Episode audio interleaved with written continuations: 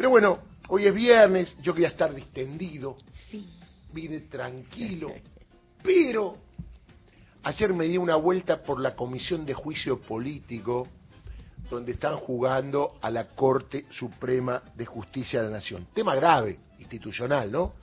Que los cuatro miembros de la Corte estén acusados de mal desempeño o la posible comisión de delitos.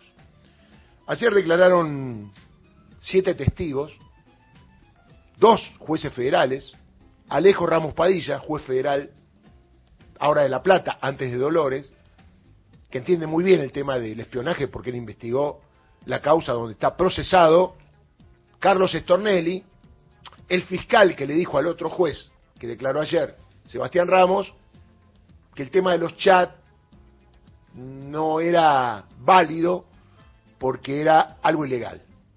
Casualmente, el mismo Stornelli que inició un montón de causas con anónimos que le llegaban por debajo de, debajo de su despacho y que obviamente no tenían ninguna validez, pero así procesaron a Gil Carbó, así hicieron la operación Puff Puff, ¿se acuerda? ¿Mm? Donde Eduardo Valdés presentó su teléfono, el único funcionario que cuando lo acusan presentó su teléfono. Pero ¿qué pasó?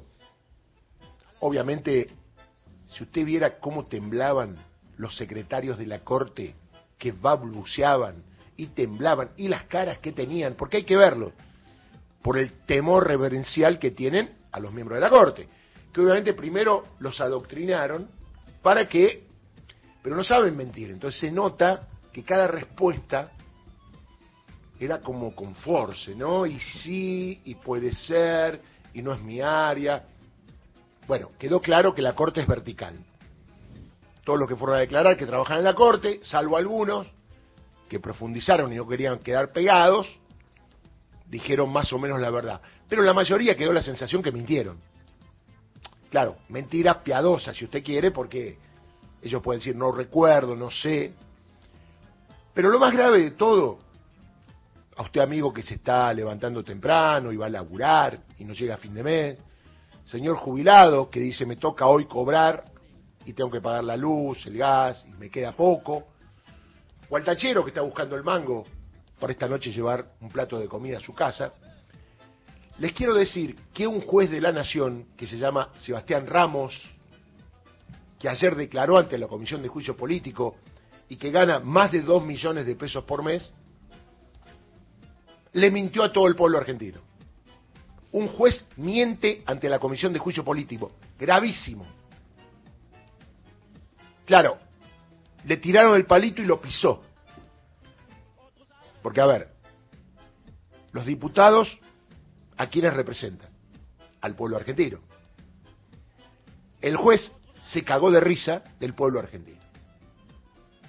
Mintiendo, porque él no sabía que había chats donde estaba clara su relación con Marcelo de Alessandro, ministro de Seguridad y Justicia, ahora en uso de licencia, casualmente por ser chatero.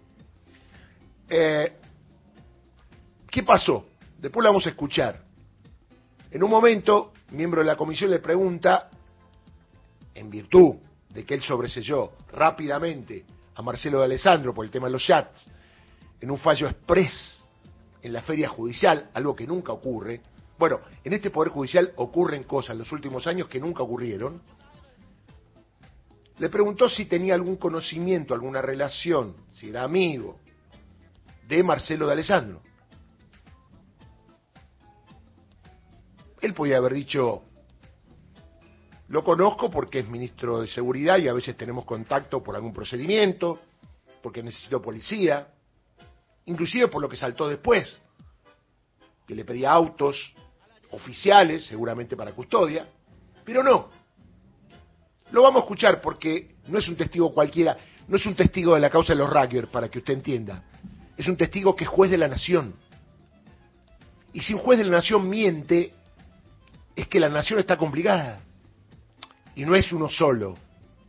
Es un esquema de Comodoro Pi de juntarse para defenderse y nunca llegar a la verdad que la verdad tiene que ver con que ahí está todo podrido, absolutamente podrido, y la corte quedó pegada en ese Comodoro Pi porque durante los cuatro años de Macri no hizo absolutamente nada. Por eso yo le diría que la Corte paga por omisión más que por acción, aunque ahora actúa. Porque claro, al quedar pegada, dice, ahora vienen por mí. Entonces va para adelante.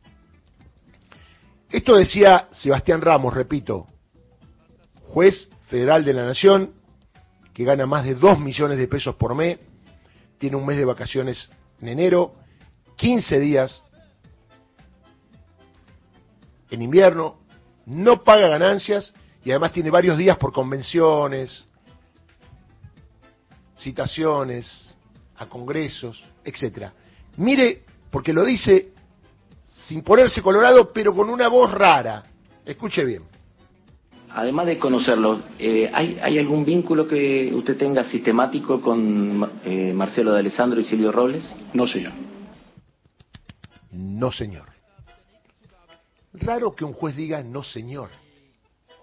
No, ¿por qué, señor? Esto sería un testigo pobre.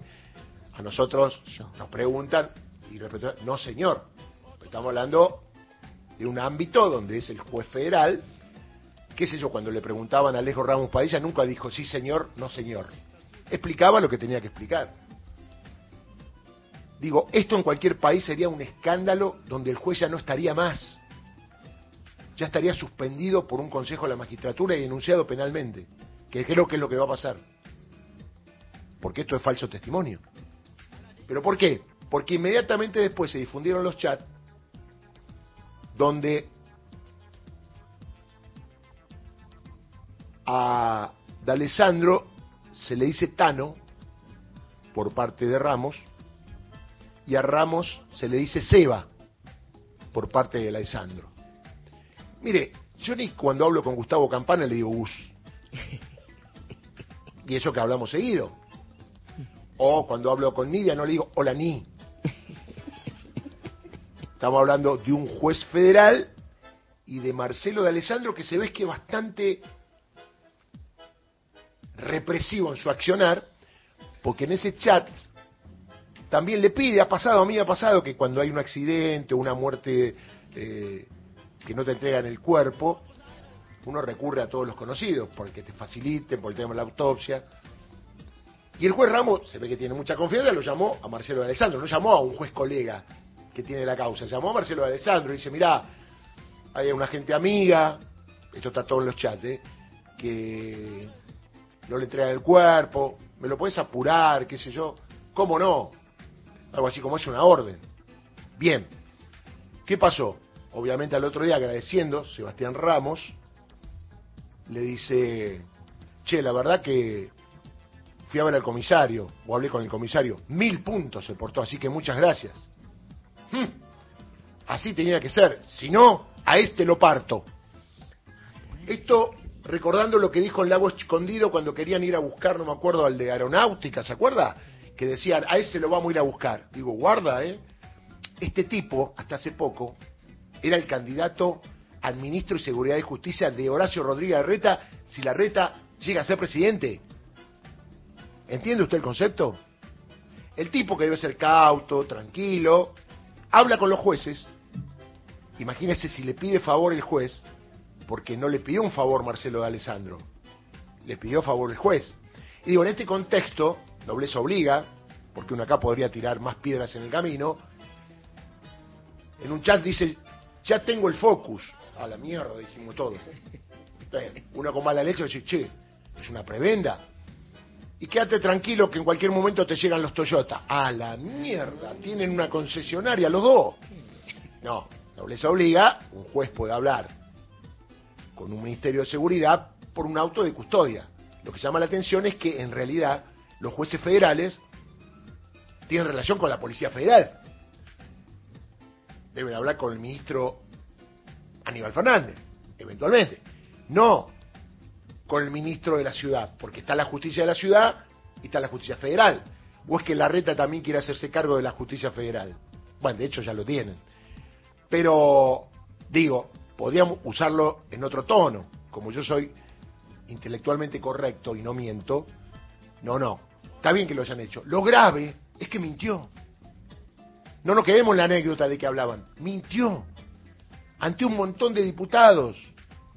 Lo estaban viendo un montón de cámaras. Y tienen tanta impunidad que el tipo mintió y se fue. Ahora yo le pregunto, si a usted lo cita a declarar Sebastián Ramos, ¿está tranquilo si él lo tiene que juzgar? Un tipo que miente, que habla con Alessandro.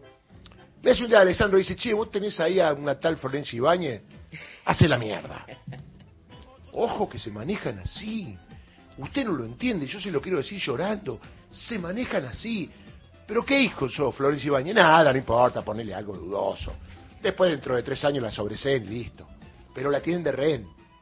Digo Florencia Ibáñez, digo funcionarios, digo políticos, digo sindicalistas, digo ciudadanos comunes, digo abogados, digo cualquiera, digo empresarios, no se olviden de eso, digo empresarios.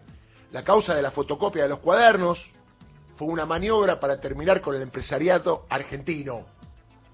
¿Está claro? De Mauricio Macri y compañía. No le salió tan bien. ¿Por qué se le pusieron de culo los empresarios? a Mauricio Macri. Eh, a mí me venía a buscar, vos. Vos me venís a buscar a mí, muchachos. Así que, triste lo que pasó, que obviamente ya voy a ver que los diarios principales no dicen nada, porque el juicio político sigue, el jueves habrá otra audiencia, y van a seguir apareciendo cosas.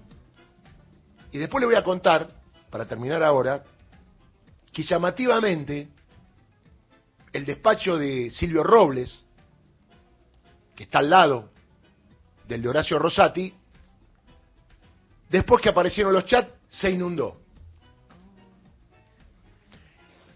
Y la gotera justo era arriba de la computadora de él. Y clausuraron su oficina. Pero como es grande la oficina, por una gotera donde está la computadora. Clausuramos todo, lo mandamos a otro lado justo después de los chats del agua escondida. Es más, el que declaró muy bien fue el del área correspondiente en la corte y contó tal cual. Mire, un día cayó agua, nos llamaron, nos dijeron que lo clausuremos, lo clausuramos, y yo cumplo órdenes del presidente de la corte, dijo el tipo. Como corresponde, clarito, no quiere tener problema. Soy un empleado, me dijeron clausura y clausuro. La pregunta es esta. Es cierto que cae de todo en el edificio de la Corte Suprema de Justicia. Pero ¿habrá algún huequito en el techo, en lo más alto, en el séptimo piso, que va directamente a la computadora de Silvio Robles y solo el agua mancha la computadora y esa computadora la anulamos? ¿Qué suerte tienen todos los demás jueces que no le gotea?